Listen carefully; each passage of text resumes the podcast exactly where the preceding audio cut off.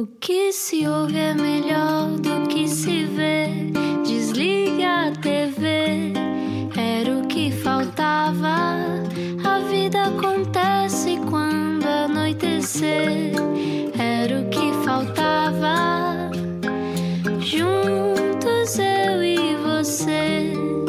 Olá, boa noite, seja bem-vindo, seja bem-vindo à Rádio Comercial. Como é que foi a semana? Como é que está a ser a semana? Espero que boa. Uhum, Olá, como é que está? Eu estou com um mini síndrome de ninho vazio. Mas Ah, finalmente eles foram embora, este- Ana Sei, Martins. mas é estranho durante o dia. A casa está tão sossegadinha. Os filhos da Ana foram para a escola, imagino que os seus também, não é? Hum, Boa sorte com isso, não é? Eu acho que é ótimo. Claro que sim, é ótimo pelos correrem Vocês estão todas a queixar-se há quatro meses que as crianças Mas é estão em sempre casa. assim. Pois é, não sei como é que Mães foi galinhas. com a nossa convidada de hoje. Mas hoje vamos receber alguém que eu acho que não só é hilária, como não larga uma pista. Vamos conversar com quem? Vai saber agora. Explica-nos como se eu tivesse acordado de um coma. Jornalista, advogada, comentadora, ex-diretora do Independente e do Semanário Económico, chegou a trabalhar aqui na Rádio Comercial, assim como em praticamente todos os órgãos de comunicação que existem. É também a mais recente fã do Clubhouse, uma rede social de conversa. O Rui chegou a apanhar algumas das histórias que partilhou sobre várias personalidades da política portuguesa, sobre a carreira longa que tem Sim. e eh, diz que eh, são todas hilariantes. Sim, Vamos sim. Em dezembro de 2020 criou a Mais Que Transparente, associação sem fins lucrativos dedicada a combater a corrupção e desenvolver o projeto Follow the Money Portugal, de acompanhamento e execução dos fundos que o país receberá da União Europeia até 2029. Vai vigiar a bazuca. Enquanto não chega o livro de memórias, Inês Serra Lopes. Veio era o que faltava. Olá, Inês. Olá, Rui, que biografia tão simpática. Que- Querias que tivéssemos sido mais duros, era? não, não, não, eu gostei muito, eu gostei muito, mas só me reconheci no fim. Foi mais transparente. Inês, bem-vinda. Olá.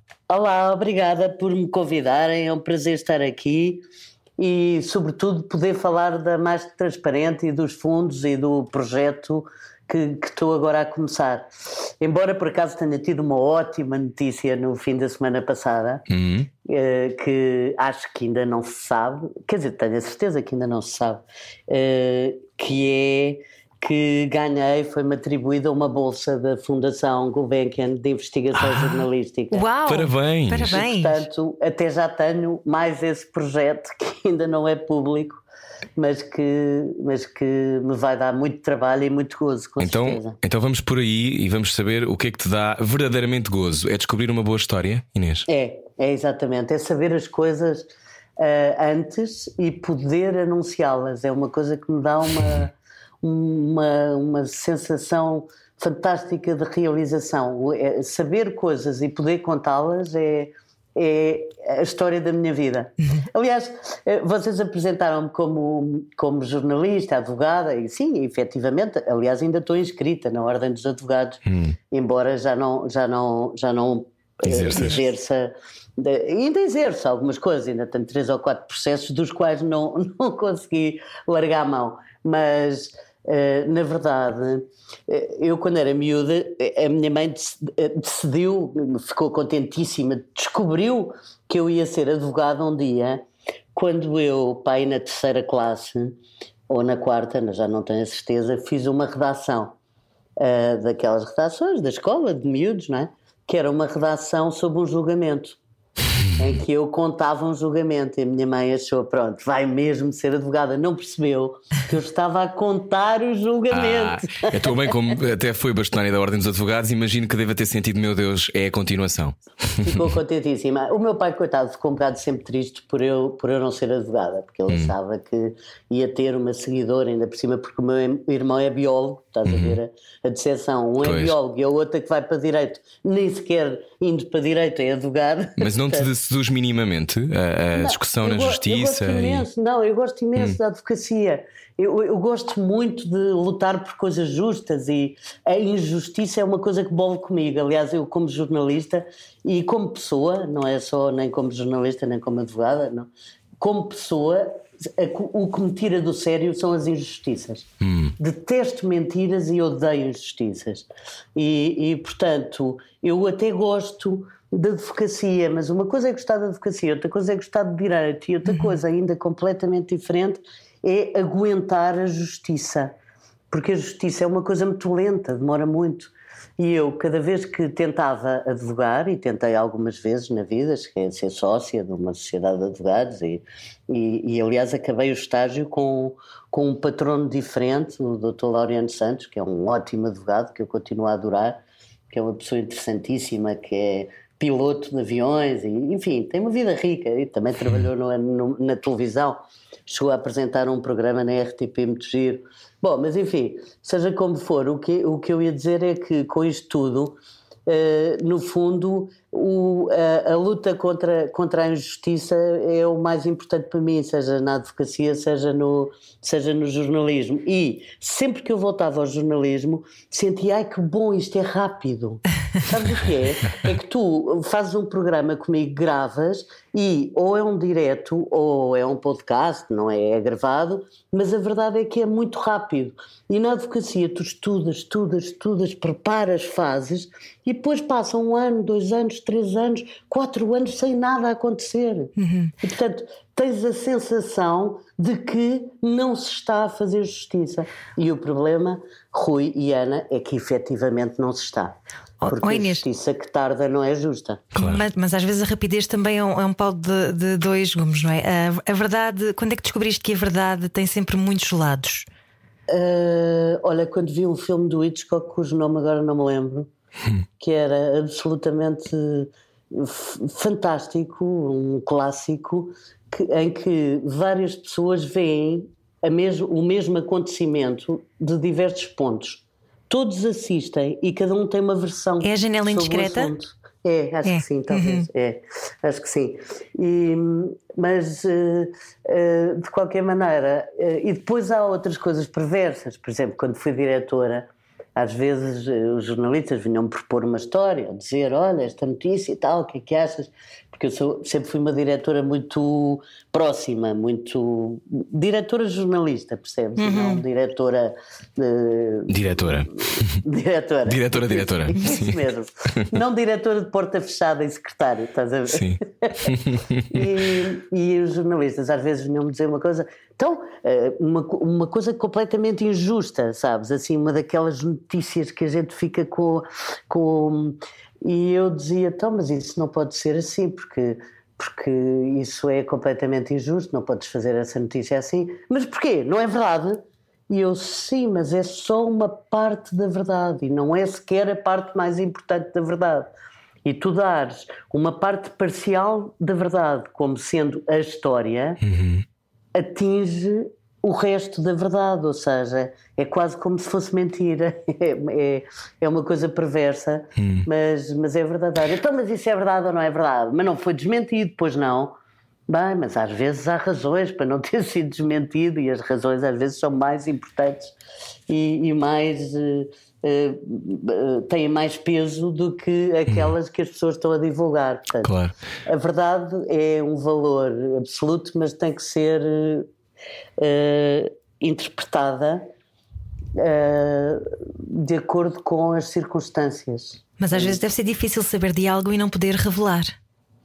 É muito difícil, é, mas a minha especialidade, na verdade, Ana, sempre foi revelar. pois nós sabemos. É, eu, ia, eu ia aos bares dos jornalistas, o Snob, por exemplo. Sim. E eu via-os todos a contarem coisas e não sei o quê. E, e, e, depois chegava à redação e escrevia as minhas coisas, não contava. E à noite eles perguntavam: então o que é que tens para amanhã? Aliás, eu tive um, tive um editor de, que, que já morreu uh, e que é sempre bom lembrar pessoas boas, porque geralmente lembramos as más e as boas não, que se chamava Trocato, Trocato Sepúlveda, que era uh, jornalista do público, foi jornalista do público durante anos e anos e anos, e era das pessoas mais cultas que eu conheci. E o, e o Trocato era uma daquelas pessoas que eu encontrava no Senova à quinta-feira à noite. E a dada altura já eu era diretora do, do jornal e não tínhamos jornalista de cultura porque aquilo era muito pobrezinho já na altura e como não tínhamos jornalista de cultura eu fazia a cultura e o Trocado dizia estou tramado contigo então agora tenho mais concorrência isto não é justo, tu és diretora não és, não és, não és jornalista de cultura uh, o que é que tens para amanhã? e eu não te vou dizer só para te chatear. E pronto, e depois trocávamos cromos. Olha, e tanto trocámos cromos que o Trocado de Sepulveda acabou por ser editor de cultura do Independente Uh, foi convidei-o e era uma coisa completamente improvável, não é? Porque o trocado era de esquerda e era uh, só só tweetar um bocadinho, uhum. sabes? Cultura francesa, francófono, uh, e o, a redação do Independente era toda moderninha, todo, toda pró-América, assim, uma coisa completamente diferente. Neoliberal. E quando, eu, e quando eu contratei, quando eu contratei o trocado, anunciei à redação: olha, vem para cá o trocado, e eles foram fazendo fila à porta do meu gabinete para dizer mal. Porque eu acho que tu fazes mal, porque não tem nada a ver com a nossa cultura, porque não se vai dar aqui bem. E eu dizia, mas deem o benefício da dúvida, esperem para ver. E passado dois meses ou três do trocado lá estar, os mesmos começaram a passar no meu gabinete a dizer: afinal tinhas razão, afinal tinhas razão. É tão bom ter uma pessoa com memória na redação. Ele é tão culto, ele é um tipo era isso que Era isso que eu ia buscar, Inês, uhum. que é eh, hoje estamos a conversar com a Inês Serra Lopes, jornalista há muitos anos. Aquilo que se assiste hoje no jornalismo, Inês, e fazendo esse, esse salto no tempo também para o tempo do independente, uh, imagino que deva ter sido incandescente e depois também tudo o resto, todo o teu caminho até lá, e quer dizer, esses anos dourados, posso chamar assim, esses anos dourados todos, do jornalismo, um, comparativamente com hoje, em que há pouca memória nas redações. É, quer dizer, é um problema também de, de, de, de adequação às circunstâncias, hum. porque hum. hoje em dia nós antigamente o, as receitas dos jornais eram mais ou menos metade publicidade, metade vendas. Uhum. Uh, porquê? Porque, claro que essa fórmula mudava e às vezes podiam ser 30% de um e 70% do outro, mas na verdade, quanto mais vendas tinhas, mais publicidade merecias. E genericamente os anunciantes que não são estúpidos punham a publicidade onde ela tinha mais retorno, não é? Uhum. E portanto acabava por andar sempre mais ou menos taco a taco. Eu lembro-me no Independente, quando eu comecei, e o Paulo Portas era diretor, uhum. do Paulo Portas deitar fora páginas de publicidade, que é uma coisa que hoje que em dia. Dizer, é, é Sim. exatamente. Os jornalistas estiveram a ouvir isto vão chorar, não é? é e ele, ele deitava fora, não, é, não era, era porque queria pôr mais notícias. Sim, sim, sim. Ora, hoje em dia, e isso também faz chorar ainda mais, porque quase ninguém tem notícias exclusivas. E, portanto, os jornais vivem a fazer um embrulho das coisas que já se sabem, mas uhum. que tentam dar melhor. Mas não há, não há exclusivos porque não há dinheiro para jornalismo de investigação? Ou não há tempo? Ou as pessoas são preguiçosas? Uh, todas, de tudo um pouco. Uh, a preguiça talvez seja o menos, mas hum, não é claro. bem preguiça. Uh, mas, mas também há uma partezinha de preguiça, quer dizer, de habituação, de hábito, como tu quiseres. O que, o que acontece é que chegámos, por fatores que seria aqui muito complicado de explicar rapidamente e sem aborrecer os ouvintes, chegámos a um ponto em que as redações partilham uma espécie de uma agenda comum hum. que ninguém confessa, mas que existe. E que no fundo se resume mais ou menos à agenda da agência Lusa, não é? Porque uhum. as redações recebem a agenda da agência Lusa e vão ver as, as, as, as, datas especiais, as comemorações, etc. E, portanto, mais ou menos os jornalistas querem fazer o que os colegas fazem. Uhum. Porquê? Porque os seus editores e chefes de redação e diretores ficarão profundamente incomodados se o jornal lá não tem a notícia que o B, o C e o D deram. E, portanto, eles estão tão preocupados em não falhar a notícia do outro que não têm disponibilidade, e disponibilidade é tempo, é dinheiro, é atenção, é inteligência e edição, para ver onde é que está a notícia nova. Uh, e isso é uma coisa perversa porque faz com que muitas vezes as pessoas não se sintam identificadas quando olham, abrem os jornais uh, veem mais ou menos a mesma coisa em todos, uhum. mas não veem aquilo que mais lhes interessa ou que é próximo deles. O que tem uma, uma, um paradigma importante disso é, são as redes sociais. Se tu vires as páginas dos jornalistas no Facebook, no, no, no, no Instagram, no nas conversas no Clubhouse, uhum. uh, no Twitter, eh, verificarás que a maior parte dos jornalistas são muito mais interessantes na sua versão pessoal do que na sua versão profissional. Uhum. Uh, eles aportam muito mais de si, uhum. muito mais do mundo e da sua visão do mundo nas suas páginas das redes sociais do que no próprio jornal.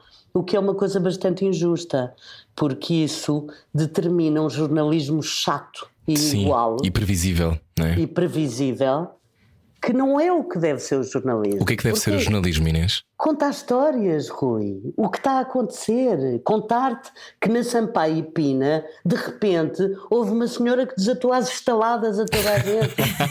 Mas é isso que as E que se chama Ana, saber. não. às, vezes, às vezes podia até chamar-se Inês. Exatamente. Sim. Mas pronto, é, é contar as coisas. E, e esse primeiro embate grande eu tive em talvez 1999, por aí, acho que foi por aí. Hum. Uh, foi quando fiz uma história. Uh, uma história, estás a ver como eu digo, uma notícia, uma história, uma A story, é a versão. Uma, uma capa uhum. do Independente que era uma conversa do ex-ministro das Finanças, uh, António Sousa Franco, que eu tinha ouvido no, no, num restaurante de Lisboa, no pub que era por baixo do Expresso naquela altura. Agora o Expresso já não está lá, o pub ainda existe, felizmente, gosto muito do restaurante. Hum. E tu dirás: Ah, que horror, mas contaste uma história que ouviste à mesa de um restaurante. Eu contei. Porquê? Porque eu estava na mesa ao lado e o antigo Ministro das Finanças fazia questão de estar a dizer o que dizia, alto. que eram críticas. Uhum. Não é alto, eram os gritos, Rui. E, aliás, então, uma das, das então, então juízas do Tribunal uh, de Contas, não, do Tribunal Constitucional, a Assunção Esteves, foi à mesa dele e disse-lhe: Olha, Sr. Professor, estou aqui jornalistas na sala, o Sr. Professor está a falar muito alto. Tá, eu falo então ainda mais alto, respondeu-lhe ele. eu que estava na mesa ao lado, disse: Ele está a brincar comigo, quer que escreva? Escrevo, sim senhor, mas escrevo tudo. O que é que ele queria? Queria que saísse, não é? Não é? Uhum. Queria que saísse, mas atribuído a fontes próximas e etc. Não com destaque de primeira página e com as frases todas seguidas e tudo enquadrado e a explicar o que é que queria dizer cada coisa. É? Aliás, eu no dia em que escrevi isso, que foi logo no dia a seguir, ainda telefonei para o advogado dele e tentei que, que, que, ele me desse uma entrevista, não é? Já que tinha dito aquilo tudo, uhum. então que dissessem on a entrevista direta uhum. e, e, autorizada. Eu não quis, então achou que eu ia que eu ia deixar de publicar e fui tão criticada, mas tão criticada por ter feito isso, quando na verdade o próprio Expresso tinha publicado uh, um, bocas no, na uhum. gente exatamente com o mesmo sentido. Mas quando viu que a minha manchete estava a dar aquele sururu, tiraram as ah. essas bocas, percebes? Que era muito mais prudente e mais avisado. E Nunca fui muito prudente, confesso. Quando é que se sabe que vale a pena o risco, Inês Serra Lopes? Sim, o que é que te impede de contar uma história? Existe alguma coisa que te impeça? Só se sabe depois de correr. Algumas coisas. É, perdi vários amigos, uh, perdi vários amigos mesmo. Uh, graças a Deus nunca perdi a família, os, os, meus pais, coitados, foram alguns clientes do escritório deles foram alvo de notícias porque não podia deixar de ser, uhum. uh, não podia. Uh, e, e, não sei, o, a missão jornalismo é um bocado como, como o sentido do humor. Tu ou tens ou não tens. Hum. e e, e se tens, uh, deixar de fazer é, é, quase impossível, é contra nós. E por isso, uh, o que eu dizia na altura, uh, e ainda direi se, se o caso se puser, e vai-se pôr, com certeza, designadamente agora nesta reportagem, nesta investigação jornalística que vou fazer com o apoio da Gulbenkian, que é uma investigação sobre um assunto muitíssimo importante uhum. na atualidade portuguesa porque versa sobre uma nova forma de corrupção que já existe há praticamente 20 anos, 15 pelo menos, e que ainda não foi relatada nos mídias eh, e não se sabe nada sobre ela. e que para existir só existe com a cumplicidade de pessoas das mais notáveis da sociedade portuguesa. Estás a falar da, da atribuição de, de fundos? não, não estou. Estou a falar de uma coisa muito mais uh, interessante e mais borderline, mais uh, é uma coisa legal, que é a justiça arbitral quando o Estado é parte. Ah! Uf! Mas uh... não devia ter dito e, e vou ficar por aqui. Ok, ok. Mas, mas pronto, é o início de uma investigação, não é? É, é. então, Inês, sim, sim, vai, Ana. Nunca diz. devemos fugir então dos temas difíceis, mesmo que, uh, como, como disseste agora, não devia ter dito mais, mas não se deve fugir dos temas difíceis. Não, não sei. Por exemplo, aqui há, há um ano, ou um ano e pouco, convidaram para fazer um livro sobre uma, uma pessoa. E era, se eu fizesse, era um projeto muito desafiante. E eu recusei porque percebi que os meus pais ficariam tristíssimos e que hum, a pessoa em causa, apesar de uh, merecer amplamente uma biografia, fosse ela autorizada ou não autorizada, mas nisso sou sempre a favor das não autorizadas, desde que sejam bem feitas, como é óbvio, não é? Claro. Uh, mas achei que, que, que essa pessoa uh, me merecia algum uh, distanciamento. quer dizer, que mesmo que isso devesse ser feito, não podia ser feito por mim. E, e foi a primeira vez na vida em que acho que fui mesmo assim tão sensata e até hoje tenho essa pedra no sapato. Já encontrei o senhor e disse-me: Olha, que eu não fiz a sua biografia. E ele respirou de alívio, talvez. Ele não ficou, uh, levantou a sobrancelha e disse: Olá, mas alguém quer fazer? Não disse, mas pensou. E, e, e pronto, mas, mas quer dizer, não. não uh, nós vivemos entre o ataque e o frete. Uh, Isso é muito giro, Inês, é, porque é é verdade. uma conversa jornalística. É, hum. Ou estás a atacar e és do inimigo, ou estás a fazer um frete e estás comprado. E eu tento. Ah, eu tento, eu tento não, não, eu tento não atender telefonemas enquanto estamos a gravar coisas para a rádio.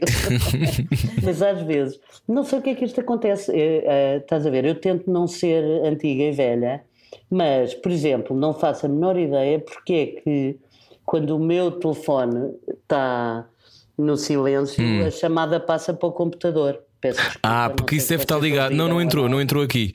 Não entrou aqui na nossa gravação, mas, mas isso é. acontece-me também e se calhar pode ser já alguém preocupado com o que disseste numa entrevista. uh, bom, vamos continuar a conversar com a Inês Serra Lopes. A seguir, venha daí. Há muito mais para descobrir depois disto. Baralhar e voltar a dar. Faltava na Rádio Comercial. Boa viagem com a Rádio Comercial. Hoje conversamos com a jornalista Inês Serra Lopes, que esteve meia confinada no Rio de Janeiro, um sítio ótimo para confinar. Como é que foi para ti, Inês? Gostaste? Foi bom? Foi muito bom, foi muito bom. Tu conheces bem o Rio, não é? Viveste eu, lá. Eu conheço bem, vivi lá quase cinco anos. Eh, embora tenha sido há muito tempo, tento voltar lá também sempre que posso. E foi ótimo porque fui para o verão, não é? lá estava verão. Depois, no Rio de Janeiro, o confinamento era muito relativo, quer dizer, há algumas medidas, não, os bares, não, não, não, não há shows ao vivo, a, a vida noturna é muito limitada. Aliás, um, eu, eu marquei uma mesa para ir a um, a, um, a um bar onde costumo ir sempre que lá vou e recebi depois um e-mail a dizer que, fruto da pandemia, etc., Uh, tinham sido ca canceladas as uhum. exibições, os, os, os, concertos, e portanto que não ia haver. Mas quer dizer, mas pelo menos havia comércio, restaurantes, praia, uh, uma pessoa podia andar na rua, uhum. uh, claro que com todos os cuidados. Eu, eu, eu não fui para lá propriamente um, fazer uma vida como, como fazíamos antes da pandemia, não é? Estava muito mais em casa. Claro mas apesar de tudo, com liberdade, é um bocado diferente. Desculpa a injustiça. mas tu depois tirado. acabaste por ficar porque depois não conseguias voltar? Ou, ou não, acabaste não, depois escolheste ficar? Não, escolhi ficar. Ah, escolhi okay. ficar, na verdade. Quer dizer, também não poderia, não conseguiria voltar com a, com a, com a TAP, uhum. porque os voos de, do Brasil para Portugal foram cancelados e a, a grande prejudicada com isso é a Companhia Aérea Nacional, uhum. porque na verdade o que no, no próprio consulado e no Ministério dos Negócios Estrangeiros nos aconselhavam era comprem um voo por outra companhia qualquer. Pela Air France, por exemplo, não é? Pois, foi, foi como eu vim, Pois, exatamente, vim claro. de Paris. E, e, portanto é um bocadinho injusto isso para a TAP, não é? Porque Olha, TAP, faço-te na verdade, faço uma pergunta que tem a ver com, com o jornalismo no Brasil, que é, por exemplo, o The Intercept, que tu deves conhecer perfeitamente, faz, faz coisas muito incisivas e vai atrás ah, da corrupção, que parece também ser. Não? Eu sou mais, eu sou mais, eu sou mais. Agora de repente esqueci-me do, do nome do. Folha de São Paulo? Não, não, a Folha de São Paulo, claro que sim. A Folha e o Globo continuo a ler Hum. diariamente, o Estadão também de vez em quando. Uh, não, mas sou mais o Diogo Mainardi e o projeto dele online, cujo Hum. nome agora me escapou de repente uh, e, e- e há de voltar uh, rapidamente, portanto eu já digo, mas de qualquer maneira o, o Intercept uh, é um, um site que eu não considero jornalismo. Porquê? Ah, isso é muito interessante. Explica-me lá. Porque eles fazem leaks de coisas o tempo todo. É por não, isso? Não, porque eu acho que eles são patrocinados politicamente Ah, pelo, por um partido e, e isso para mim não serve, não vale. Não, quer dizer, eh, eu gosto de quem diga coisas fora da caixa e de quem não tenha medo e, e- e possa desafiar as convenções e o politicamente correto, mas não gosto de quem está a Amando de outro. de, de- de- de interesses determinados e determináveis. E o grande mal do Intercept, a meu ver, é que tu conheces algum jornal onde não saibas quem são os jornalistas, Rui? não. Não conheces. Pois. é, é o Intercept. Então quem são? Isso pode ser perigoso também, não é? Neste, Não, é muito neste perigoso, claro. mundo, é uma das coisas, por acaso, engraçadas, ainda não falámos sobre o Clubhouse, Uhum. mas é uma das coisas engraçadas do Clubhouse que, que o Clubhouse, a nova rede social de voz, mostrou é a importância de, Da das identidade. Uhum. nossas marcas pessoais. Claro. Mesmo que uma pessoa seja modesta e que ache que, que, que o todo conta muito mais do que, do que o seu nome e, e trabalha em grupo, etc., de facto, nos tempos que correm, a, a melhor eh, vacina contra as fake news não são os double-checking de outros órgãos.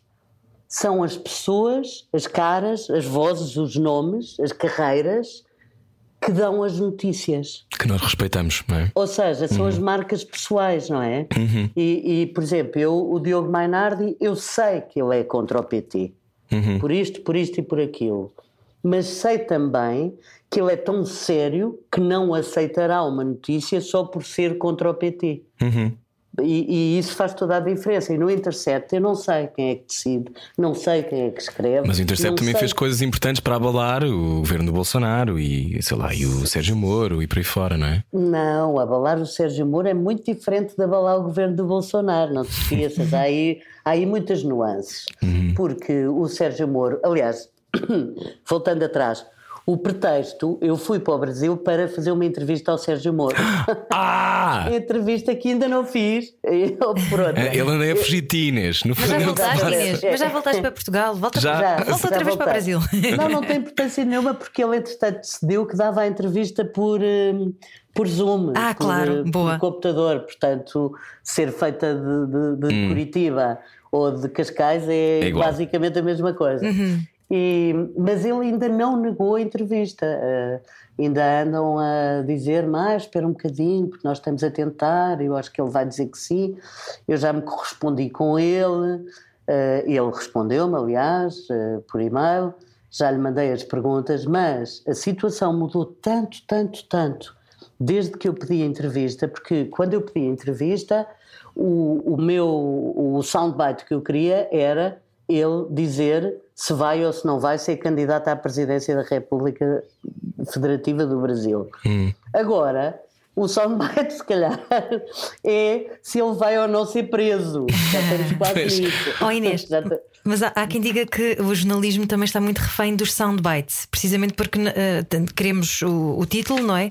Mas depois acabamos por não conseguir eh, desenvolver ou pensar sobre. Quando é que tu sentes que houve essa mudança de, de paradigma? Se é que houve mudança de paradigma? Não, já, eh, isso já é antigo, Ana. Isso é antigo. Eu lembro-me, uma vez entrevistei um, o, o então presidente da, da Expo, que era o, o Cardoso e Cunha, o engenheiro Cardoso e Cunha, e ele estava muito reticente, não queria dar entrevista. Também andou, tipo o Sérgio Moro, umas semanas ou meses a, a, a desconversar, e se dava, se não dava, não sei o quê. E eu fui-lhe fazer a entrevista, editei a entrevista e ela saiu. E ele telefonou-me na sexta-feira, eh, quando sexta-feira era o dia que saiu o Independente, para vocês que são mais novos, e, e ele telefonou-me a dizer Inês, eu queria lhe dar os parabéns. Eu disse, olha, senhor engenheiro, isso é muito mau sinal. Porque entrevistados que dão os parabéns é quase tão mau como os entrevistados que agradecem as perguntas. Quer dizer que provavelmente estamos a fazer mal as perguntas ou qualquer coisa está errada. E ele disse: Não, não, Inês, eu tenho mesmo que lhe dar os parabéns, porque é a primeira vez na minha vida que numa entrevista está tudo o que eu disse e só está o que eu disse. E eu achei aquilo muito, muito, muito, muito triste Muito.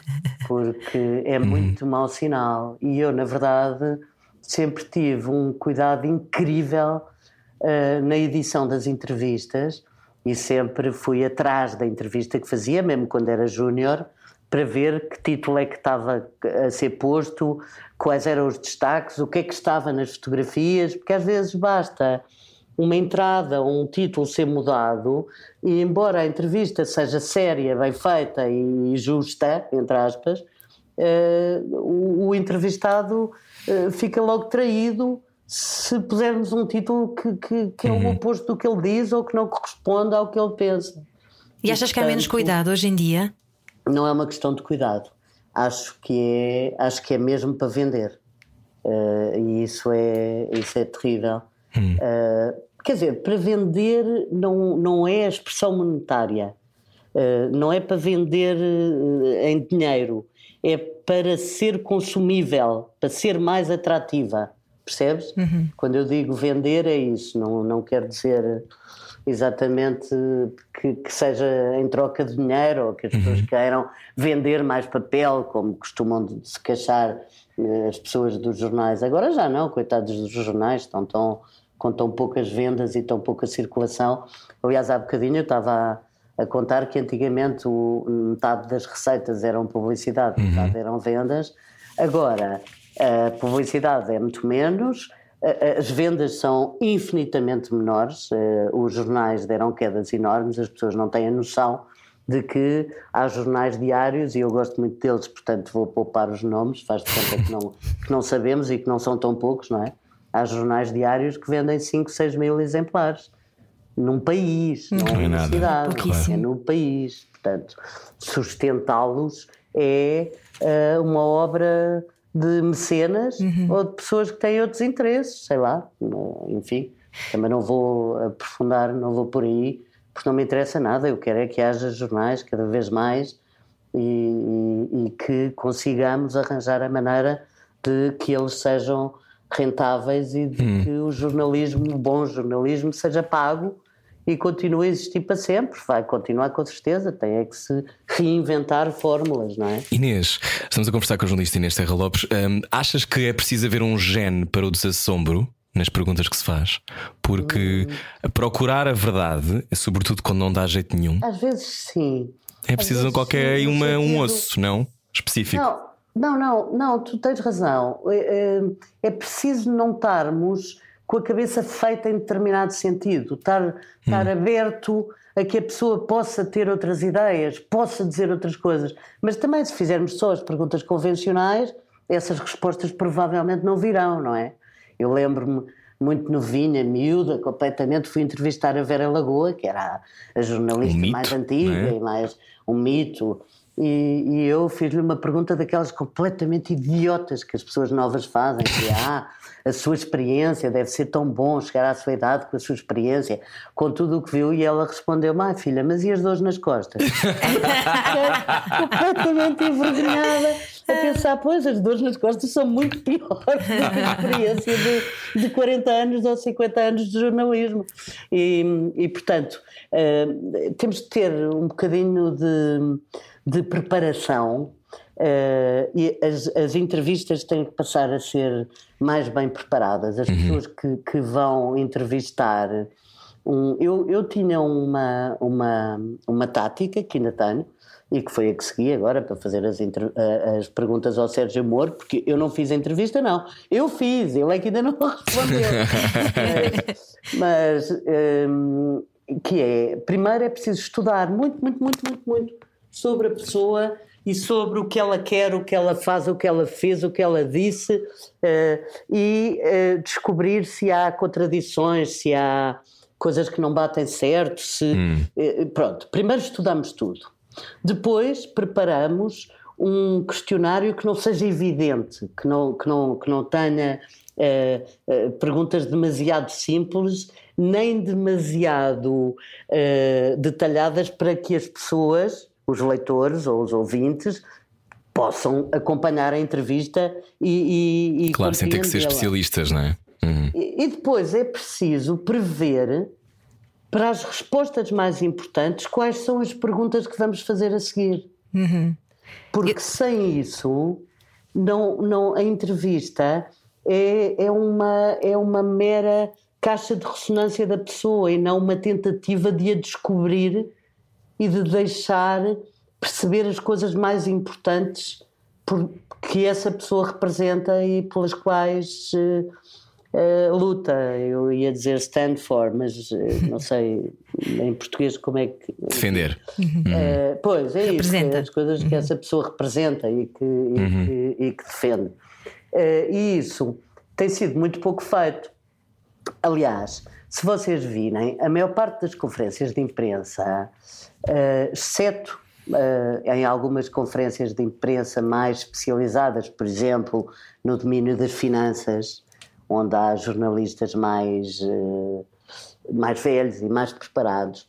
Na maior parte das conferências de imprensa, vocês veem estagiários, e por muito carinho que eu tenha por estagiários, têm que ser estagiários muito bem preparados para ir fazer perguntas a pessoas que claro. às vezes estão na vida pública há anos e que têm imenso material. Sim, comem estagiários ao pequeno almoço. Exato, não é? tem muita estaleca. Eu sinto que vão usar, as escolas de jornalismo vão usar esta entrevista aí nesta Charlopes como um masterclass de jornalismo. não vão, não. Vão, vão. Não vão. Não vão porque, infelizmente, as escolas de jornalismo, maioritariamente, ensinam a massificação do jornalismo. Ora, o futuro do jornalismo é não crítico. é a massificação, uhum. é o pensamento crítico. Claro, exatamente. Claro, Inês. não é só o pensamento crítico, é a abertura. Eh, é a abertura. Uma vez houve uma pessoa que era jornalista que trabalhava comigo a quem eu dei uma notícia, eu, eu, era daquelas diretoras que dão notícias. Chamava e dizia: Olha, tenho esta notícia e tal, tu conheces a fonte que pode saber disto, podes ficar com isto, podes tratar. E então, na altura, era uma coisa importantíssima que era ia haver conversações, ia haver um encontro entre o nosso Ministro dos Negócios Estrangeiros e o Ministro dos Negócios Estrangeiros da Indonésia, na altura em que não havia referendo nenhum nem nada disso. Timor era a 27 província da Indonésia, tinha sido anexada uhum. contra Portugal e contra a vontade do povo timorense, mas que não se tinha expresso ainda, mas que estava contra. E uh, Portugal e, e, a Indonésia tinham relações diplomáticas cortadas. E eu disse a um jornalista do Independente, que na altura trabalhava lá, uh, podias, se faz favor, tentar ver essa notícia, porque parece que o Deus Pinheiro, que era então Ministro dos Negócios Estrangeiros, já não me lembro por acaso se era o Deus Pinheiro, se era o Durão Barroso, que se lhe seguiu e não quero ser injusta, porque uhum. eles ambos nem sequer se adoram, bem pelo contrário, portanto, mas eu realmente não me lembro se foi um ou se foi outro. E, e seja como for, o Ministro dos Negócios Estrangeiros português iria ter um encontro em Londres com o, com o Ali Alatas, que era o Ministro dos Negócios Estrangeiros da Indonésia, que era um diplomata sagaz e inteligentíssimo e, e muito, muito bom diplomata. E, portanto, isso era importantíssimo. para a eventual discussão da questão de Timor e até porque não havia relações diplomáticas entre os dois países. Portanto, os ministros estarem juntos era obviamente uma notícia e notícia de primeira página. Uhum. Uh, e, e eu e o jornalista uh, veio-me dizer, passado um dia ou dois, ah, olha, não temos notícia. Eu, porquê que não temos notícia? Porque não consegui confirmar, parece que não é verdade. Parece que não é verdade. Uh, uh, infelizmente, sabes, essa notícia devem ter dito porque eles estiveram juntos nos Estados Unidos numa festa e foram vistos um ao lado do outro, mas, mas, mas, não, mas não foi marcada nenhuma cimeira. Uhum. E eu disse: Oh, oh Almina, então eles estiveram juntos nos Estados Unidos, um ao lado do outro, e isso não é notícia. ah, mas tu estavas a falar de uma cimeira. Eu disse: Não, estava a falar de uma cimeira. Claro. Eu estava a falar de uma notícia, e isso é notícia. E foi, foi a capa dessa semana do Continental que era um suplemento que nós fazíamos bastante reacionário, digo de passagem, do Independente, quando foi a primeira presidência portuguesa da União Europeia. Mas pronto, são memórias, desculpem. Eu quero esse livro de memórias, Inês Serra Lopes. Quero esse livro. Engraçado. Foi é... muito engraçado. Eh, não sei, eu não eu acho que os livros de memórias não vendem. Aliás, nenhum livro vende, não é? Também não é por isso. já fizeste vários. Olha, a seguir vamos falar dos livros que já fizeste. Venha daí, hoje estamos a conversar com Inês Serra Lopes. Sensibilidade e bom senso. Só que não. Não. Era o que faltava na Rádio Comercial. O que gostas tu e nós, Inês Serra Lopes, de conversar. Obrigado por seres nossa convidada hoje, não era o que faltava. Um, é um prazer. É, gostamos muito. Olha, tu em 96, eu tinha 7 anos, Uh, publicaste um livro sobre a morte do Primeiro-Ministro Francisco Sá Carneiro, camarate, A Verdade Não Prescreve. Há pouco dizias uh, que gostavas de contar histórias uh, e que tem que se ir atrás, não é? Um, porque se não o fizermos, estamos a ser, estamos contra nós, contra aquilo que é o todo, ou se calhar a melhorar aquilo que é a nossa capacidade de percepção do mundo. Um, o que é que tu aprendeste sobre, sobre pegar em casos tão bicudos quanto esse? É, esse, por acaso, é um bom exemplo no sentido de que uh, não é o melhor livro que eu podia ter feito. Hum. Uh, porque o, o caso Camarate era um caso tão complicado, aliás, houve oito, parece-me, foram oito comissões de inquérito parlamentares, uhum. estás a ver o que é? Comissões parlamentares de inquérito, sucessivamente uhum. uh, lançadas e uh, em trabalhos durante anos para, para, para, para, chegar a conclusões praticamente nenhumas, ou, ou a conclusões uh, primeiro contraditórias, depois iguais de sentido, mas então porquê mais comissões? Camarata era um, um tema tão complicado que, que é um paradigma e serve muito bem de exemplo em resposta à tua pergunta. Um, um dos grandes perigos de tu te lançares em investigações uh, monotemáticas e te agarrares a um tema a uhum. fundo é que tu passas a viver, ouvir e respirar esse tema. E as coincidências existem. E tu passas, se entrares numa lógica daquela jornalística de que não há coincidências, uh, não, não te consegues libertar da história. Vives atrás de sinais, uh, não é? Vais atrás de tudo. Uhum. Uh, e isso aconteceu-me em Camarate. Uma vez um, um amigo dos meus pais, portanto, uma pessoa que se fosse viva hoje e já não é, e era um grande homem que eu admirava muito, Humberto Roque Gameiro, uh, veio falar comigo e, e disse-me: Inês, uh, a Inês tem que ter cuidado porque anda a investigar as pessoas do jogo ilegal e isso não é bom, é perigoso. E eu ouvi dizer que já estão a ficar chateados consigo e eu, do jogo ilegal, ó oh, tio, mas é que eles estão todos metidos em camarate. E ele olhou assim para mim e disse: deve ter pensado, ela está maluquinha.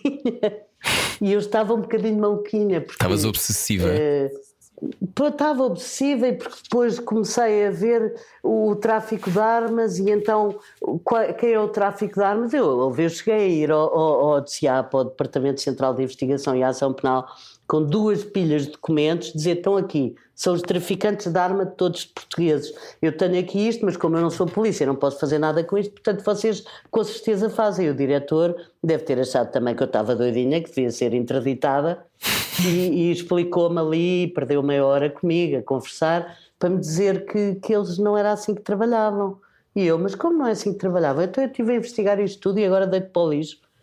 Uh, Pois, e, e, e pois, é, é, assim, é a vida, não é? uh, e portanto, uh, Camarate, o meu livro, A Verdade Não Prescreve, tinha um, um objetivo uh, que era, por um lado, que a verdade não prescrevesse, porque na altura lutavam muito, sobretudo as famílias de, das pessoas que estavam no avião, no Cessna, que caiu em camarada com e que com o primeiro-ministro Francisco de Sá Carneiro e com as uhum. pessoas todas que o acompanhavam um, havia uma grande guerra entre as pessoas que achavam que o processo judicial devia perseguir, prosseguir, desculpa, perdão, uh, e as pessoas que achavam que devia ser a história a julgar e a avaliar.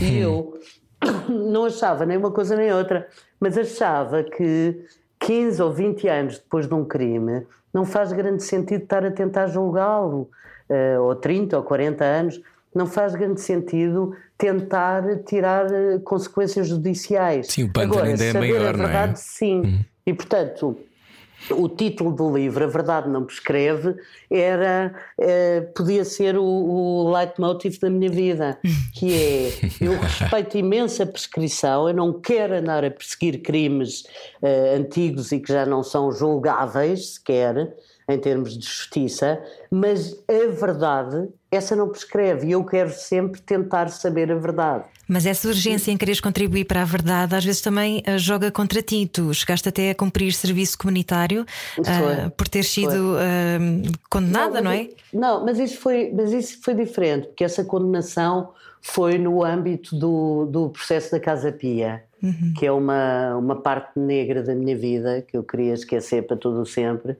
que, que foi apenas. Um, teve a ver com voluntarismo, com circunstâncias e com. E uhum. com eh, eu explico nos instantinhos, se posso explicar, não é um assunto maçador para vocês? Não, não. Não, de tudo. Não, eu por mim ouvia-te várias horas, portanto estou disponível. Sim. Basicamente, basicamente eh, eu era diretora do Independente e o meu pai era advogado do Carlos Cruz no processo da, da Casa Pia. Ui. O meu pai era advogado do Carlos uhum. Cruz porque era amigo dele há 300 anos, eu, eu cresci cheia de zip-zips à minha volta, uh, ia conhecer o Carlos Cruz e o Fialho Gouveia, o Rolo Soldado e as pessoas todas de zip-zip, porque era o grupo de amigos do meu pai.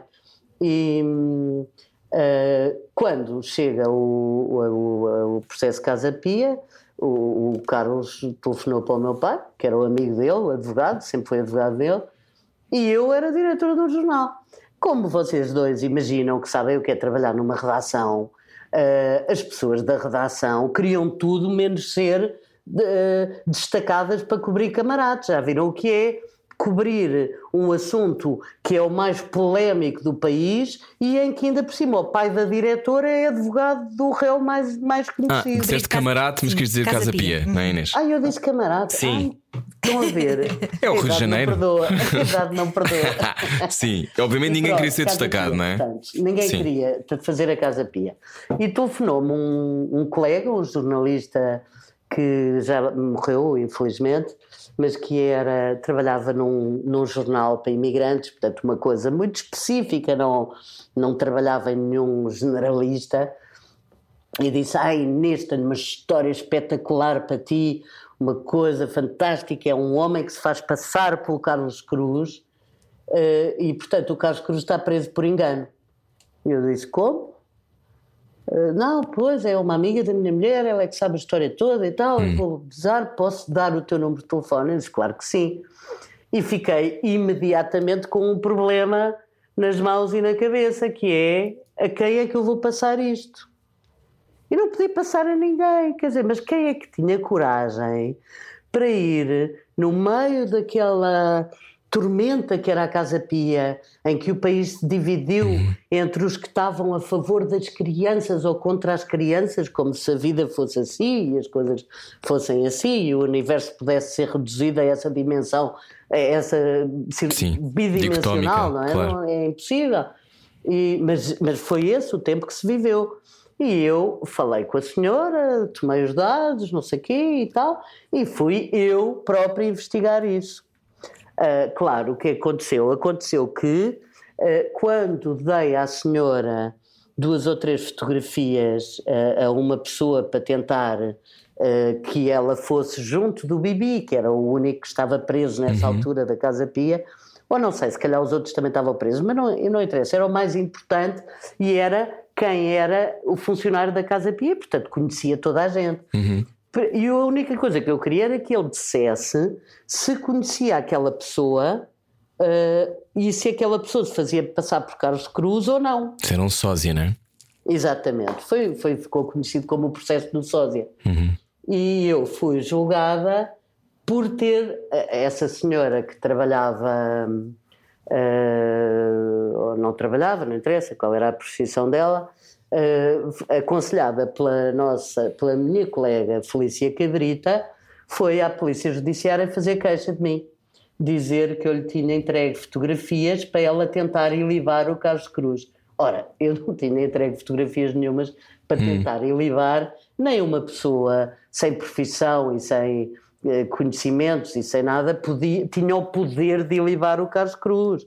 Eu apenas estava a fazer uma verificação prévia para ver se aquilo era ou não notícia. porque Se era ou não uma história. A seguir uma pista, porque- não é? Exatamente, porque se fosse notícia era uma notícia importantíssima, não é? Que mudava o processo todo.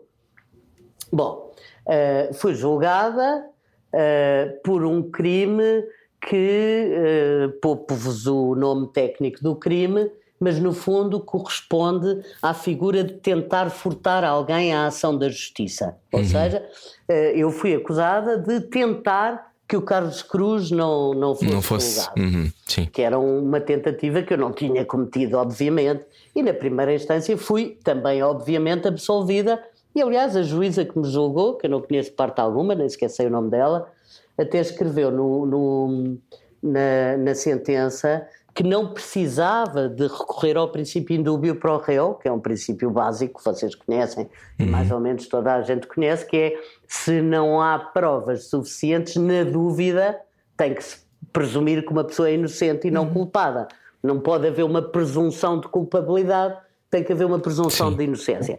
Mas a juíza dizia: não, a história da, da, da arguída, eu, a arguída sou eu, a história da arguída foi sempre a mesma, faz sentido e corresponde à profissão dela. O que, ela, o que a disse é que ela tá- era uma jornalista que estava a investigar uma história que pretendia fazer se fosse verdadeira. Não, é nunca fez. Desculpa, Ana, Não, diz. faz mal. Não, eh, ia só perguntar como é que não se desiste do jornalismo nessa altura? Como é que, como é que se lida com, com um processo Foi a assim? justiça, foi Sim. muito terrível, foi terrível. Durante anos não Sim, podia ouvir tu, filha falar nisto advogados, sem é? chorar. Claro. Durante anos não podia ouvir falar nisto sem chorar porque me sentia vítima de uma injustiça enorme. E um dia estava num jantar de antigos colegas de Direito da faculdade e lá estava eu, porque fui condenada. Porque, só para terminar, depois lembra-me, Ana, para eu, para eu- para eu Sim, contar claro, claro, como é claro. que mudei, como é que me libertei desse im- imenso peso da injustiça. Mas eh, fui julgada, a juíza disse que não era preciso o princípio indúbio para o réu, porque só havia duas pessoas que sabiam a verdade, eu e a senhora a quem eu dei as fotografias. Que ela mudou de, de história oito ou nove vezes e não se percebia qual, qual seria a minha intenção eh, e qual, qual era a intenção dela em mudar de história tantas vezes. E que eu tinha sempre dito a mesma história e que ela achava que correspondia à verdade, portanto não precisava do indúbio para o réu. O processo, o Ministério Público, eu fui, portanto, absolvida. O, o Ministério Público recorreu e a relação em decisão individual de um juiz que não gosta de mim, eh, que tinha sido corrido de fonte do Independente e corrido com advertência ao próprio, que nunca mais uma notícia dele seria recebida naquele jornal, Hum. apanhou-me e disse: Venha cá que és minha.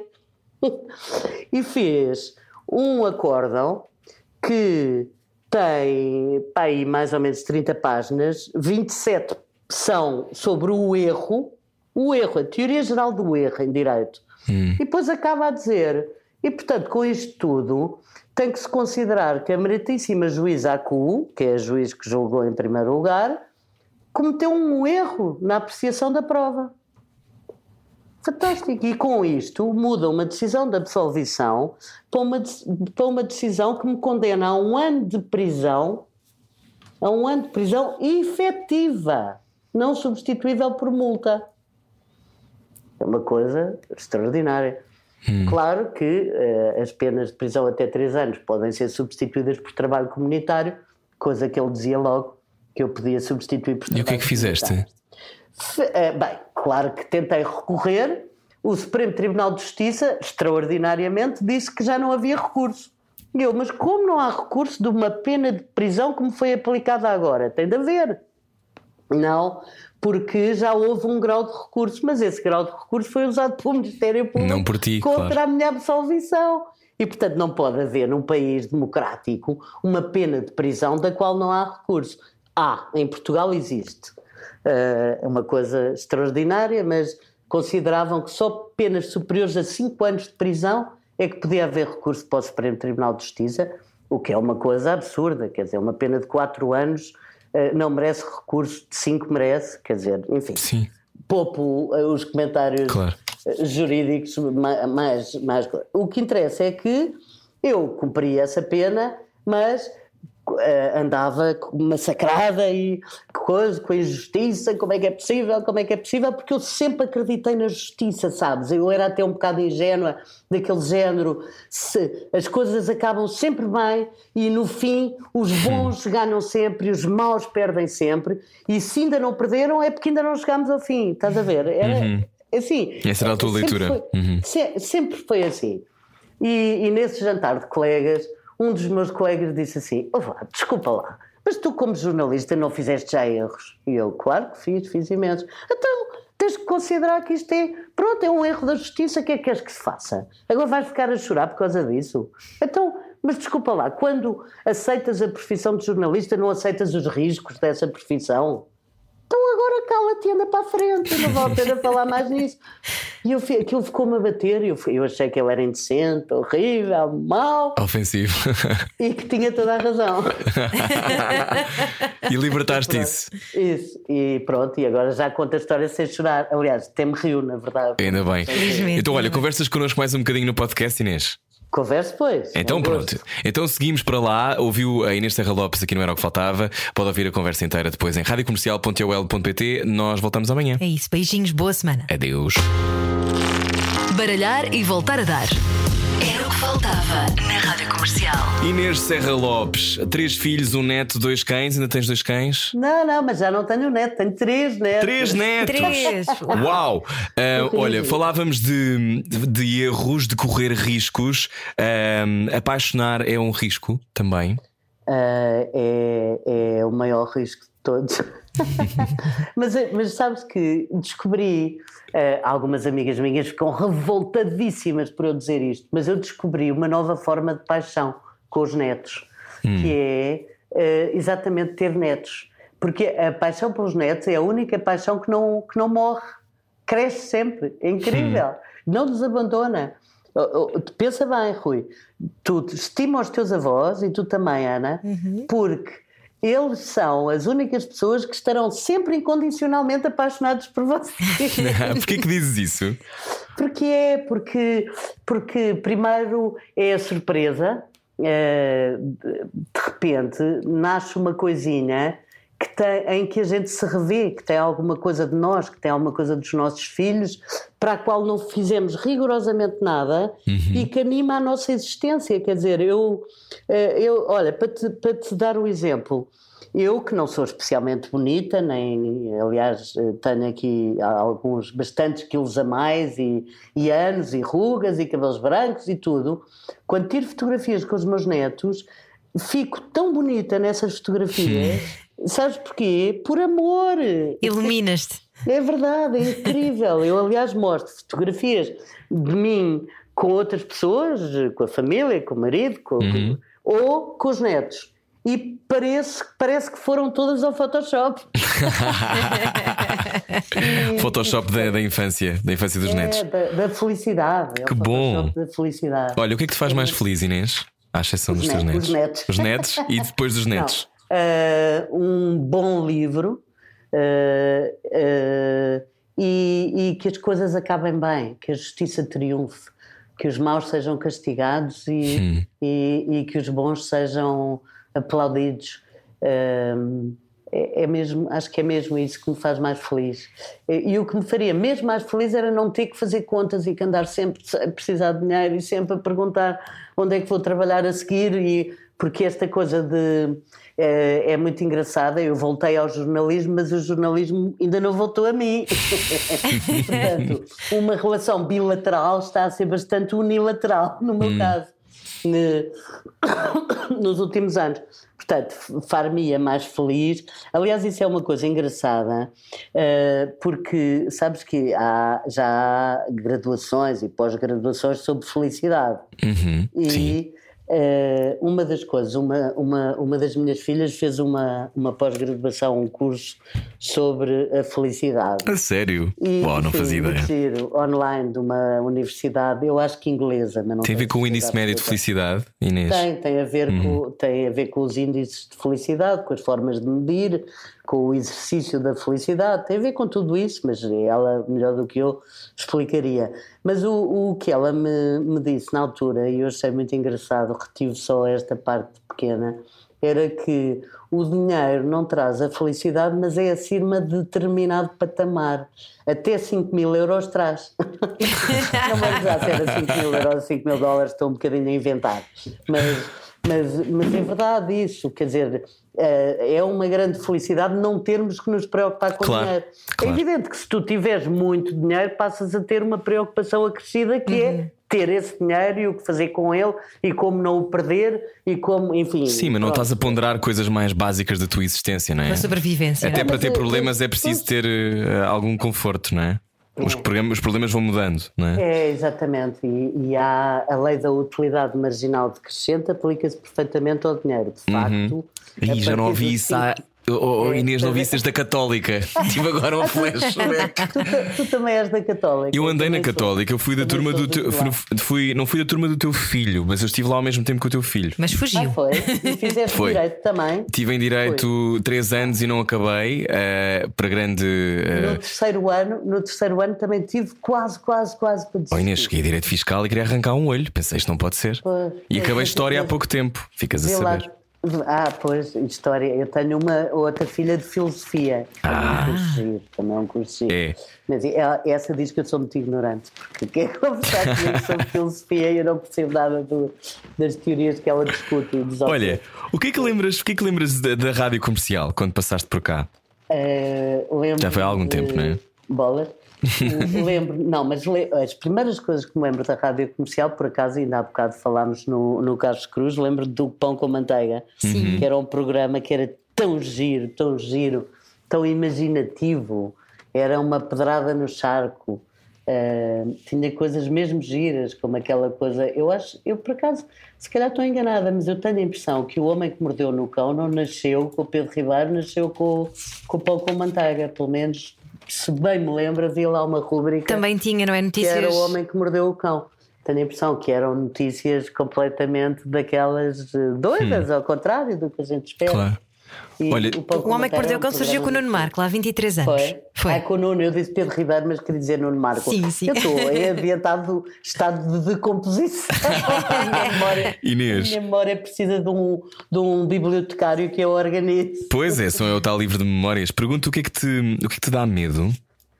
Eh, duas coisas completamente estúpidas, que Hum. são pombos e morcegos.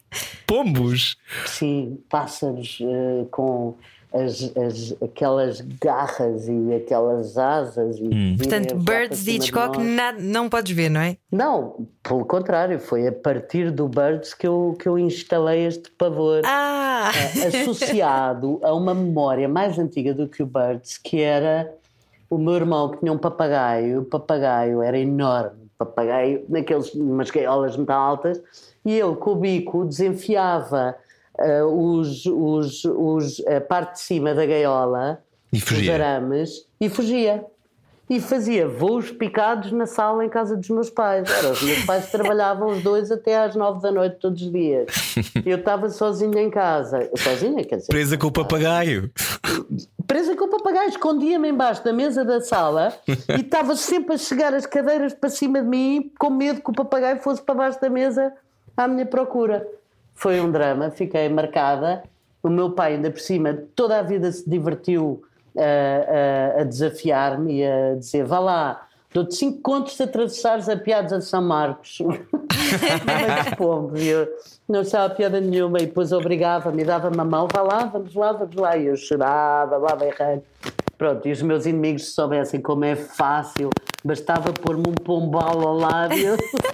Ô Inês, tens muitos, tens muitos inimigos? Pronto, medo é isso, dos pombos. Mas disseste duas coisas: era pombos e. Acho que tenho muito mais do que eu penso. E, e era pombos e morcegos, mas os morcegos é um medo menor, é mais. Ok. Porque eu antigamente não tinha medo de morcegos, porque como gostava muito do Batman, e o meu primeiro filho, que agora tem, que era o colega do, do, do Rui mais velho, um bocado, tem 35, eh, vai fazer 35, ainda nem tem. Bem giro o teu filho, diga-se passagem.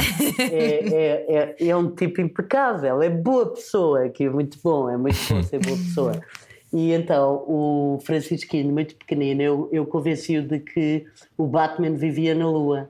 E como vocês, quando olham para a Lua assim num dia de, de, de, de que, que esteja luminoso e que não tenha nuvens, veem aquelas sombras. E eu dizia-lhe que aquelas sombras eram o Batman, mas que quando ele olhava, o Batman tinha ido para o lado lá da Lua, era por isso que ele não o via. e o Francisco chegou a jurar-me que tinha visto o Batman. Eu é que quando cheguei já não vi. e eu, portanto, dizia: não, não tenho medo de morcegos, porque os morcegos são os mini Batman, são os aliados do Batman, e portanto, Ah. mas na verdade tenho. Então os teus inimigos. Contaram-me uma história de uma. Diz, diz. Estamos aqui com um bocadinho de delay na conversa. Sim, sim. um morcego nos cabelos, peso, Ah. preso no cabelo. Imaginas o que é um morcego preso no cabelo? Erque! E eu fiquei com horror a morcegos também, mas não, não tenho verdadeiro medo. Medo mesmo é dos pombos. Hum. Então estava, estava a perguntar sobre os inimigos. Achas que é sempre bom sinal quando o jornalista tem inimigos? Mais ou menos. Hum, tenho. Ah, Inês, vê só o teu microfone. Vê só o teu microfone está aqui a fazer um, Interferência. um barulho qualquer. Se puderes ver aí o teu cabo. Sei. O meu cabo. Está melhor agora, já Está melhor passou. agora, já passou. Está melhor? Tá. Pois é isso. Devia estar a tocar no brinco ou coisa que eu valha. Peço desculpa. Hum. Não faz mal. Diz. O- os meus inimigos. Eu primeiro achava que não tinha inimigos. Que as pessoas gostavam todas de mim. Porque elas diziam que gostavam, porque é que não haviam de gostar? E ela disse: Eu também não fazia mal a ninguém, porque é que não havia de ter inimigos? Porque é que havia de ter inimigos, aliás?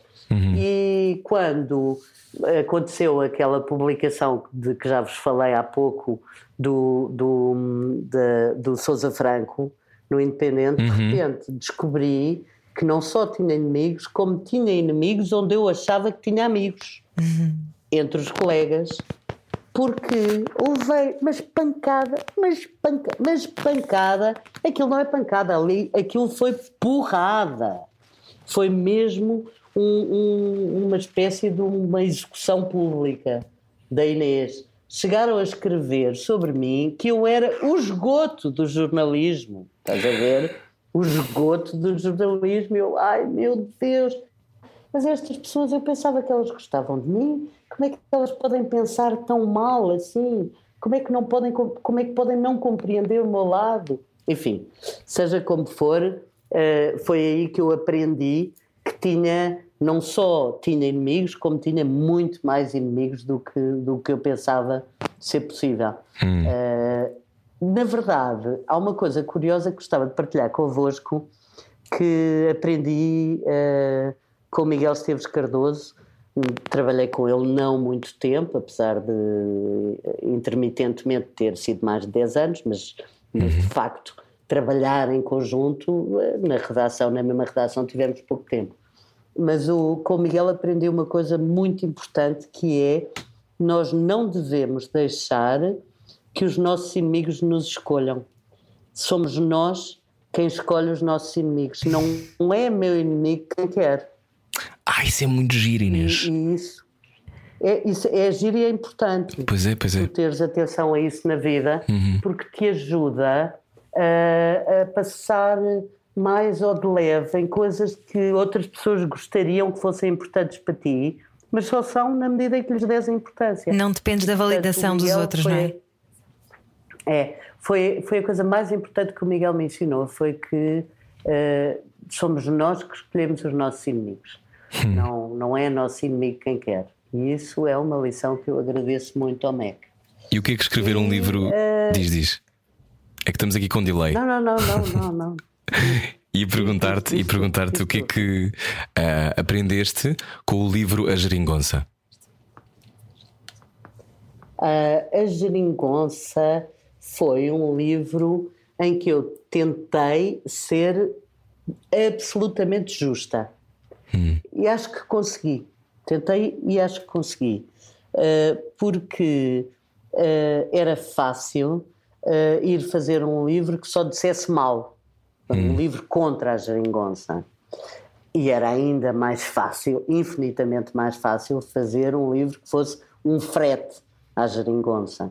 Um livro panegírico, para o qual o Primeiro-Ministro falaria e que seria lançado com, com os ministros todos lá e com, e com o Bloco de Esquerda e o Partido Comunista.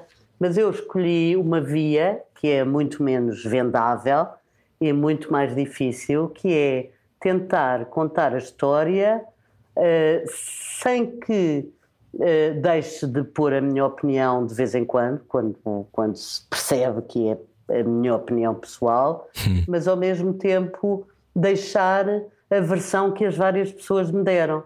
E foi isso que fiz. E, e- e não me arrependo, porque acho, apesar de tudo, que é o caminho mais justo, lá está. e há algumas coisas em que vale a pena seguir a justiça como valor predominante. Inês Serra Lopes, então e é por o que isso eu tentei que. fazer, acho que. Diz, diz, Desculpa, diz, é o delay, é que, que tu ainda estás a terminar e nós já estamos a falar, desculpa. Estamos aqui com um Não importância atrasozinho. Pronto, era só para te perguntar se foi isso, essa, essa- é sempre essa vontade da justiça que te, eh, te fez criar agora em dezembro de 2020 a Mais que Transparente. Explica-nos um bocadinho o que é isto. Vais combater a corrupção? Tens uma capa, Inês? A mais, sim, sim, sim, sim, sim. Ah, a Mais que Transparente é uma associação criada ah, com uma série de, de pessoas, umas eram minhas amigas, outras eu apenas conhecia e outras nem sequer conhecia. ah, e por acaso ah, nasceu mais ou menos no seio dos antigos alunos da Católica, porque eu fui lá buscar eh, antigos alunos de economia, seja antigos alunos que são até mais velhos do que eu, seja antigos alunos que se formaram há dois anos ou três ou quatro. E, e qual é o objetivo? O objetivo era eh, ajudar as instituições, eh, o Estado, no fundo, a fazer o melhor uso dos fundos comunitários que, que Portugal vai receber até 2030. Do- não só da bazuca, do, do- do- das ajudas especiais eh, para compensar os, os prejuízos da pandemia, mas também do quadro comunitário de apoio do Portugal 2030. Eh, isto porquê? Eh, basicamente porque eu me lembro muito bem do que aconteceu nos anos 90, com, em que Portugal recebeu milhões e milhões da, da, da então CEE e em que houve imensas pessoas a comprar Porsches, a comprar Jeeps, a, a enriquecer os processos do Fundo Social Europeu e do FEDER eh, enchiam prateleiras da Procuradoria-Geral da República e de vários, eh, e de vários eh, departamentos do Ministério Público, e a verdade é que se desperdiçou um potencial enorme que permitiria a Portugal ter crescido e ter-se modernizado. É claro que se fizeram coisas boas e que foi a altura em que se construíram mais estradas e em que o Estado mais investiu uh, e, e, e, com isso, obviamente, que se aumenta o bem-estar económico. Mas era importante que desta vez os recursos fossem usados de forma a que a sociedade portuguesa uhum. melhorasse o seu nível de bem-estar. É claro que, quanto ao, ao, à bazuca, eh, o plano de recuperação e, e, e resiliência que foi apresentado pelo governo já deixa ver claramente que a maior parte do dinheiro vai ser emprego, mais de 70%, eh, diretamente no Estado. Mas isso não é necessariamente mau, não é, não é isso que me aflige, porque se a justiça funcionar melhor, se a, se a saúde. os serviços uhum. públicos e a administração pública funcionar bem, uhum. se a saúde for melhor, uh, Portugal terá obviamente condições para se desenvolver economicamente muito melhor, não é? E para aumentar o PIB e tudo isso. O problema é que me dá a ideia pela análise que já fiz do, do, do programa de, apresentado pelo governo português, dá-me a ideia que grande parte das despesas não são verdadeiros investimentos. São, não só são despesas, como são despesas que vão criar despesas acrescidas para o orçamento de Estado nos anos seguintes. Portanto, o que significa que vão estar a empobrecer ainda mais o país. Uhum. E isso preocupa-me imenso. E, portanto, a corrupção uh, também é uma preocupação, mas até é secundária. Neste uh, uhum. campo específico, parece mais importante a prevenção e uh, porque sabes que há uma mistura de incompetência com, com falta de legislação e de articulação e corrupção e tudo isso cria um caldo de cultura que faz apenas com que os fundos sejam pouco ou mal utilizados. Uhum e, e, e não, não podemos permitir desperdícios num tempo em que precisamos tanto de investimento. E o investimento público, como dizia, é fundamental, desde que seja um investimento bem direcionado. Agora, ir criar camas, camas só por si, camas para o Serviço Nacional de Saúde, não é um investimento. O investimento é em pessoal, em enfermeiros, em médicos, em pessoas especializadas, em em uh, diagnósticos e tratamentos inovadores. Claro. Agora, Coisas que durem no tempo, não é? Pois, que, que durem e que, e que sejam reprodutivas, que uhum. permitam melhores serviços e não apenas mais serviço. Mais serviço, quer dizer, nem se pode dizer que, que o nosso Serviço Nacional de Saúde seja mau eu sou daquelas que acho que, que, que o nosso uh, serviço de saúde é bastante bom. Uh, claro, agora estamos a sofrer o, a pressão enorme da pandemia, portanto, são uh, alturas extraordinárias que não são boas para fazer balanços, mas, claro. mas apesar de tudo, comparado com vários países que conheço, o, o, o SNS é, é, é bastante bom, é, não, não me envergonha, pelo contrário. Inês, tu tens um, um olhar muito sagaz e já, já, já trabalhaste uh, várias histórias de vários ângulos. Um, falaste muitas vezes sobre justiça nesta entrevista. Pergunto-te se somos todos possíveis de ser ou passíveis de ser uh, corruptíveis uh, ou podemos ser de alguma forma corrompidos. Achas que sim? É uma pergunta complicada, é uma pergunta difícil é daquelas que, que, que, as que os políticos agradecem para terem tempo para pensar o que é que vão responder. Costuma dizer-se que todas as pessoas têm o seu preço. Uh, e isso pode ser verdade se o preço não for monetário. Ou seja, se ameaçarem as pessoas que tu mais amas, uhum. talvez sim, nessa altura tu sejas corrompível. Mas pode chamar-se a isso corrupção? Pode, pode acusar-se uma pessoa que no fundo está a ser alvo de chantagens, de, de, de pressões absolutamente ilícitas.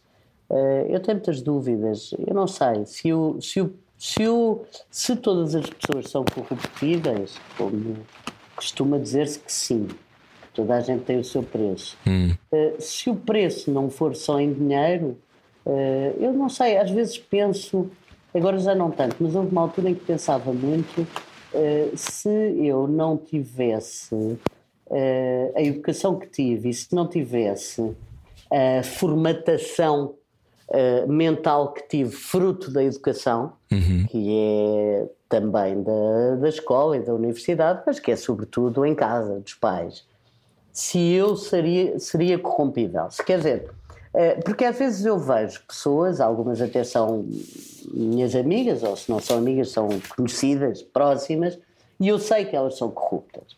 E vivem felizes. E comecei-me a interrogar, mas como é que podem ser felizes? Quer dizer, não têm remorsos, não têm medo, não, têm, não terão consciência? E depois, como advogada, verifiquei que, que têm consciência, sim. A maior parte das vezes têm consciência. Uh, mas umas vezes têm medo, outras vezes têm remorso, nunca têm tudo ao mesmo tempo. E é tudo ao mesmo tempo que, que se chama educação. Aquilo, quando nós falamos dos valores, uh, vários são os valores, mas, mas o valor é a forma como tu foste formado. Eu só não sou corrompível ou corruptível porque a minha consciência não descansaria com isso. E como é que consegues manter essa consciência, esse espírito de missão e de responsabilidade vivos ao longo de tantos anos? Ah, como é que eu conseguia se não fizesse assim? não, eh, não, nem sei responder essa pergunta porque não sei como é ser ao contrário. Se calhar Pois. é mais, é mais rico e mais, e mais eh, prazeroso e, e- e mais agradável de poder a toda a hora beber champanhe, comer caviar e, e ter eh, quem nos sirva. E ter póneis, não é? E viajar e ter póneis. Ah, por acaso aqui onde eu vivo há um burro. Ah, ok. Não há póneis, mas há um burro. Não- Eh, mas não tem- sabes, tem não é? o Claro. Seu valor. Tem- Claro. Isso tem o seu valor, tudo isso tem o seu valor. Mas quando uma pessoa está confinada, por exemplo, como agora, fechada em casa, sozinha consigo, o que é que valem os anéis e os diamantes e, as- e a possibilidade de viajar? Uhum. Tu estás sozinho com a tua consciência. E, portanto, eu acredito que, no fundo, hum, a consciência, eh, ou aquilo que eu estou a chamar consciência, e que se calhar não é consciência, são as tuas circunstâncias, é, é a tua formação, é que decide se tu podes ou não podes cometer um crime. E a corrupção é um crime. Embora o grande mal, aliás, é não estar e não ser constantemente dito à sociedade e explicado eh, de uma forma pedagógica e preventiva que os, eh, as atitudes de corrupção são crimes. Tão crimes quanto dar tiros ou fazer outra atividade criminosa qualquer. Parece que é um grau menor, não é? É, mas não é. Claro que não é. Exatamente igual. Exatamente igual. Exatamente igual. Agora, eu acho até um bocadinho eh, contrário a isto a equiparação, por exemplo, da cunha à corrupção. Ainda ontem foi lançado um livro, eh, há pouco tempo foi lançado um livro, não sei se foi ontem, não interessa o dia, eh, sobre a cunha e como a cunha tem eh, interferido no mau sentido no desempenho de, de empresas e da, da sociedade portuguesa. E, e a Cunha, havia um professor, já não sei se era Marcelo Caetano, mas havia um professor que tinha uma, uma teoria muito engraçada que a minha mãe me contou sobre as cunhas, que era cunhas, ah, sobretudo para os filhos e para os netos, para a família direta, aceitam-se todas, nós não fazemos nada. E depois, se uma pessoa vem dizer então não conseguiu, a gente diz, pois é isso, era, era difícil, era impossível, não, não dava. Se conseguiu e nos vem agradecer, diz, não, nada, é- é- o seu filho ou o seu neto é que merecia. Ele merecia, portanto, eu, eu não, o, que, o que dizer? Quando eh, a sociedade civil, há um, um- o professor Boaventura Sousa Santos, que eu nem sequer conheço pessoalmente, e por quem não tenho sequer afinidades Inês, especiais. desculpa, tens que mexer o teu microfone, está mesmo, parece que estás dentro Está de um, de um furacão. Mas eu, eu não, eu não sei porquê, porque eu, eu tinha o brinco e até tirei o brinco há bocado. Eu não sei se não é da ligação. Talvez. Ah, pois pode ser da ligação, porque eu estou exatamente na mesma e com o mesmo auricular, com, o mesmo, com os mesmos headphones. portanto, ainda está mal, continua Está um, mal. tá um bocadinho, está um bocadinho mal, tá. Mas, mas pronto, mas Então, está que fazer, está a começar a ficar um bocadinho difícil de te ouvir. puxar a orelha. Mas Espera aí, Rui, pode ser que eu tenha posto o esquerdo no direito e o direito no esquerdo, sou bem capaz disso. ah, estás com AirPods, é? Estou. Ou- Ah, ok. Não, não é, não, é confio. Eu Eu confio. confio, mas isto, isto não tem esquerda e Eu direita, confio não. que vais conseguir. Isso é mesmo. Ah, isso é uma graça. Estamos a gravar ou não? não Estamos, Ou não? estamos. Estamos on, mas podemos. estamos, depois- estamos. Sim. É que eu estava a dizer que isso, isso era uma graça do teu pai. Sim, o meu pai tem dito, diz muito estas coisas. Eu estou a ficar parecido com o meu pai, como todos os filhos. Oh, oh, Inês, perguntava-te, eh, estamos a fechar a entrevista, mas eh, não falámos ainda sobre isto, eh, não vamos ter tempo para desenvolver muito, mas ehm, há perguntas que os políticos não querem responder. Que pergunta é que tu fazias agora a António Costa que ainda não viste ser feita?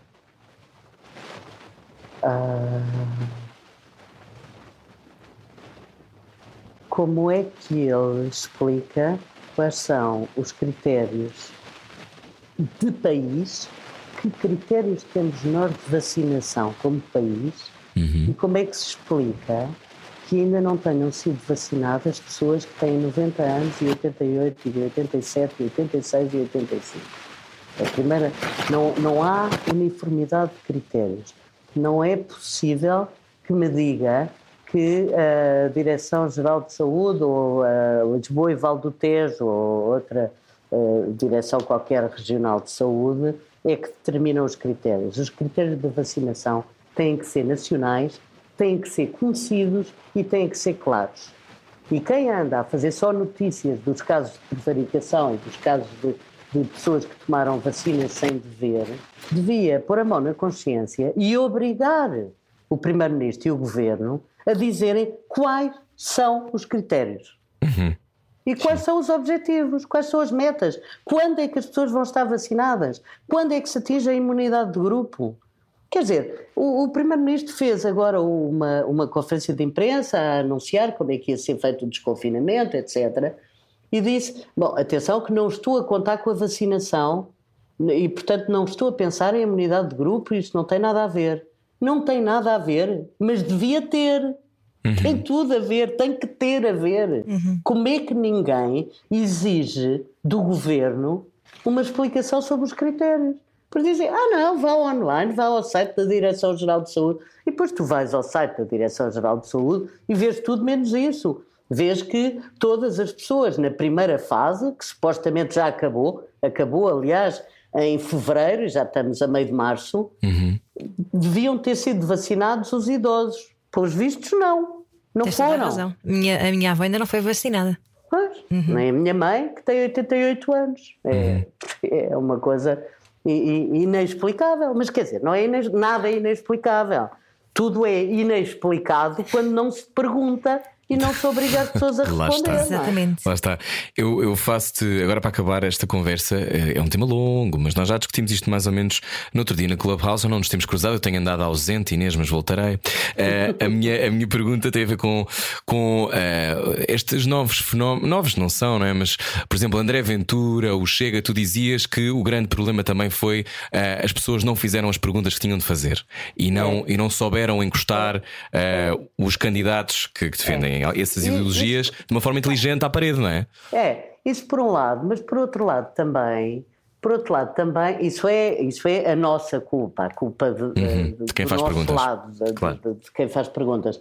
Mas relativamente aos partidos políticos, que também são muito culpados disso, Uhum. aliás, em primeira linha até talvez sejam os grandes culpados, eh, o- os partidos políticos e não é só os partidos políticos, a política portuguesa, enquanto não reconhecer que as questões levantadas por André Ventura, muitas delas, são questões reais que têm que ser eh, focadas, analisadas e resolvidas, está a criar o caldo de cultura dos extremos, da extrema-direita, da extrema-esquerda, dos movimentos militares, dos golpes, está, está a criar tudo isso. Porque ignorar problemas, ignorar problemas sérios e que existem, não é boa política nunca. Nunca, nunca, nunca. Aliás, em pequeno grau na família, a gente vê o que acontece aos pais que fingem que não sabem que os filhos se drogam eh, Uhum. ou, que, ou que, eh, fingem ignorar problemas para- porque não sabem lidar com eles.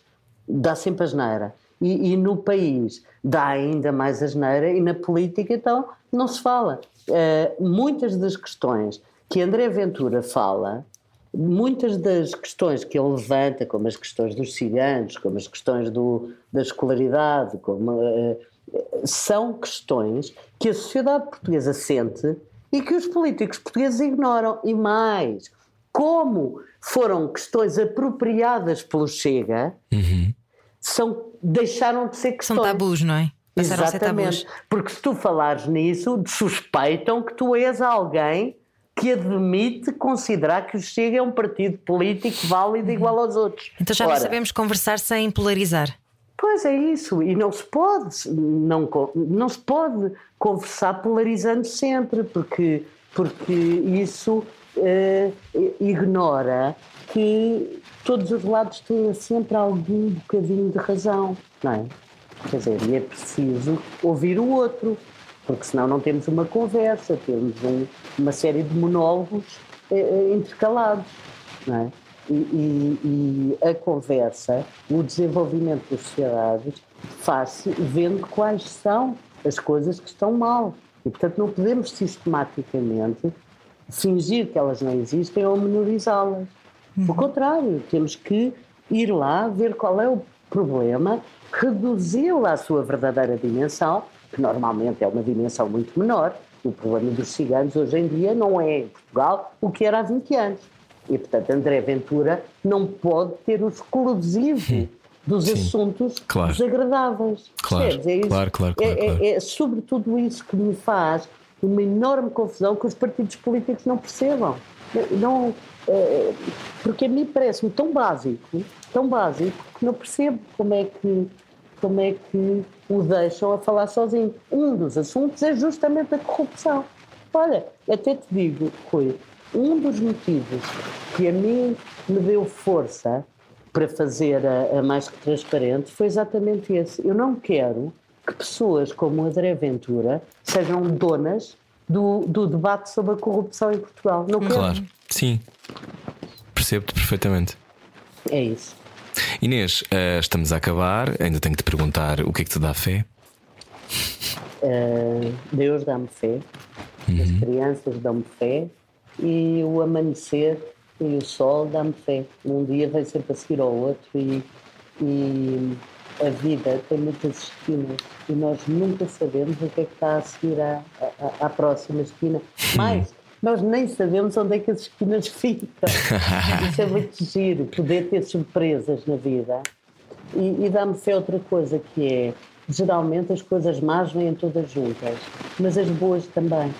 E, e, portanto, sei lá, hum, eh, eu podia dizer que era só Deus. Não é só Deus. eh, o, o homem, a raça humana, também me dá fé. Tenho visto tantas pessoas fazerem tantas coisas boas e por motivos absolutamente desinteressados que, que tenho muita fé na raça humana. Muito obrigada, Que Inês. bom de ouvir isso. Inês Sim. Serra Lopes, obrigado. Gostámos muito de Foi um conversar prazer. contigo. Foi um prazer, eu só achava que íamos falar muito mais tempo, não temos mais dias. Ligamos no outro dia, Inês, e fazemos um programa. Combinado. Olha, e temos que ver. E tem- quem quiser pode ver o teu concurso, continua, não é? Ah, Por enquanto ainda está a dar, mas já, mas já acabaram as Pois. votações, já fizemos duas séries. Ok. É verdade, esquecemos de falar disso. Saber sabe bem. Na RTP, até fizemos um coro. Obrigada, oh, Rui, Inês. Deixa-me só contar uma coisa engraçada. Um, um segundo. Houve um concorrente que no Saber Sabe Bem que apostou com amigos que tinha coragem para quando eu lhe perguntasse no fim, então ah, diga lá, ó fulano, e saber sabe bem, e ele ia responder, e respondeu, coitado, embora pedindo-me desculpa, sabe, saber, sabe a pato. Sabe a pata é bom. É bom. Inês, obrigado. Eu. gostámos de conversar contigo e cruzamos no Clubhouse, certamente. Obrigada, e, e obrigado pela tua luta pela justiça. Ora, não tens que agradecer, é uma coisa que eu, é, é contra mim, é mesmo a favor e contra mim. Sim, mas sabes o que é que é? Não é contra nós. Isso é a coisa mais importante. Pois não, não é. É, Beijinhos, não, até já. Beijinhos, obrigada. E neste Serra Lopes pode ouvir a conversa inteira em radiocomercial.iol.pt. Nós voltamos amanhã com mais Beijinhos, conversas. beijinhos. Adeus. Era o que faltava. Com Rui Maria Peco e Ana Martins. Todos os dias, das 8 às 10 da noite, Juntos eu e você. na comercial.